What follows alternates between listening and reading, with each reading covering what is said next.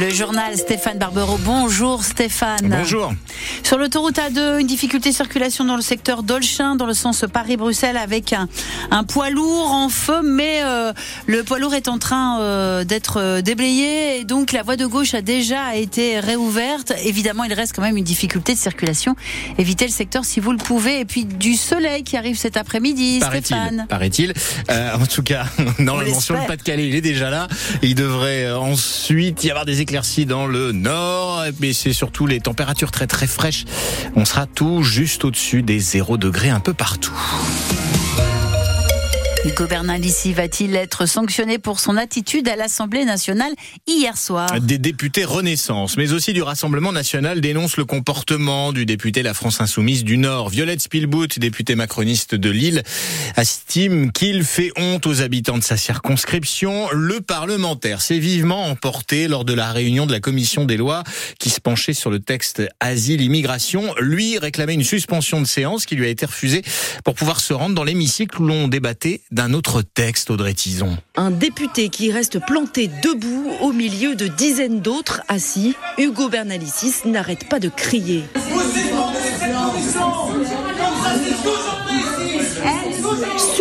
Cette commission. C'est ça la démocratie? Voilà ce que répète le député qui se fait le porte-parole de ses collègues insoumis. Ils aimeraient assister au débat se déroulant dans le même temps dans l'hémicycle sur un autre texte.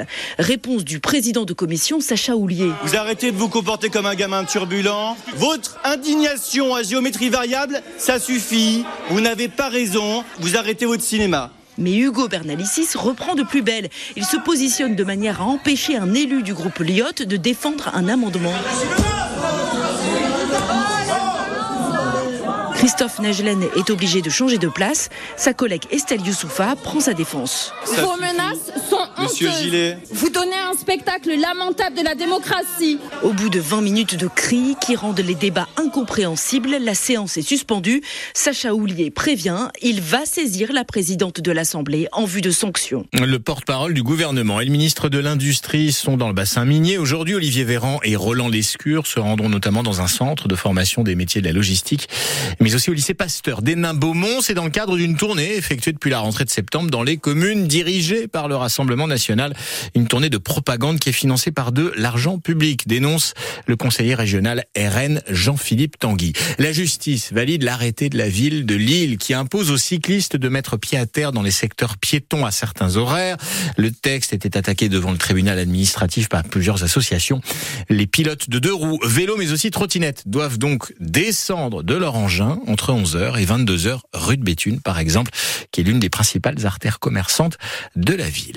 10% des personnes séropositives ignorent qu'elles ont contracté le VIH. Un chiffre révélé à l'occasion de la journée mondiale de lutte contre le sida. Pour sensibiliser toujours plus au dépistage, on compte environ 200 000 malades en France, dont 4 300 dans les Hauts-de-France. Il y a le dépistage en amont, il y a aussi tout le travail de prévention. Comment bien se protéger? Réponse du docteur Hélène Bazus, médecin infectiologue à l'hôpital de Lens.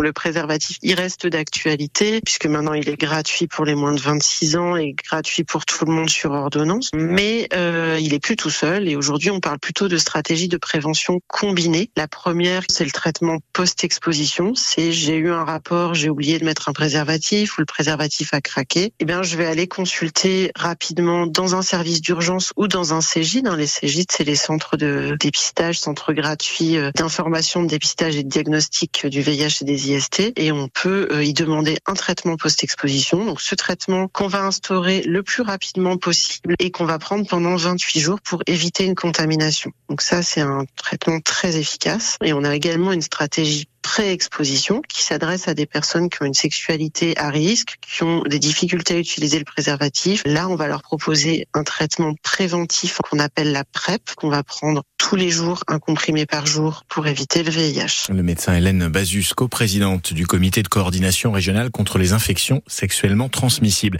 La conductrice de la voiture percutée par un TER hier soir à Rennes, dans le Valenciennois, a été placée en garde à vue. Le choc s'est produit vers 18h sur la ligne SNCF Lille-Valenciennes.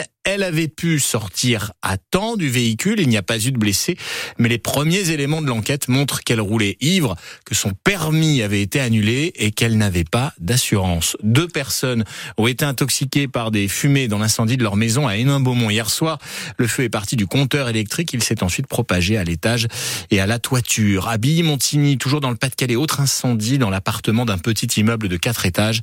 32 personnes ont été évacuées vers 19h, il n'y a pas de blessés. Froid va s'accentuer dans la région demain matin. Jusqu'à moins 5 degrés qui sont attendus au réveil. Dans la Vénois, des gelées généralisées même sur la côte. On va en parler dans un instant de la météo. Un bon feu de cheminée, si on est équipé, nous fera le plus grand bien à la maison ce week-end. Mais comment l'allumer ce feu? On pourrait penser que l'allumage par le bas, ah ben, c'est l'évidence. Sachez que le plus efficace et le moins polluant, c'est l'allumage par le haut. Mode d'emploi avec Odile Sonnella. Il faut d'abord installer les plus grosses bûches en les suffisamment pour permettre à l'air de circuler. Ensuite, on place du petit bois au-dessus et enfin, on dispose au sommet les allumes-feu écologiques que l'on allume. Tout cela en ayant bien ouvert l'arrivée d'air. La chaleur va vite et fortement augmenter dans le foyer et avec le phénomène de tirage, le feu prend rapidement en une dizaine, quinzaine de minutes. En particulier pour les inserts et les poêles à bois, un peu moins c'est vrai pour les feux ouverts. Cette méthode permet de consommer moins de bois, elle dégage plus de chaleur et elle permet aussi de réduire les émissions de polluants, en particulier de particules fines, par le fait que les fumées qui sont générées lors de la combustion sont captées et consumées par les flammes. Mais cette méthode ne fonctionnera évidemment que si le bois est bien sec, c'est-à-dire avec un taux d'humidité inférieur à 20%. Et vous avez aussi une vidéo de démonstration à voir sur francebleu.fr.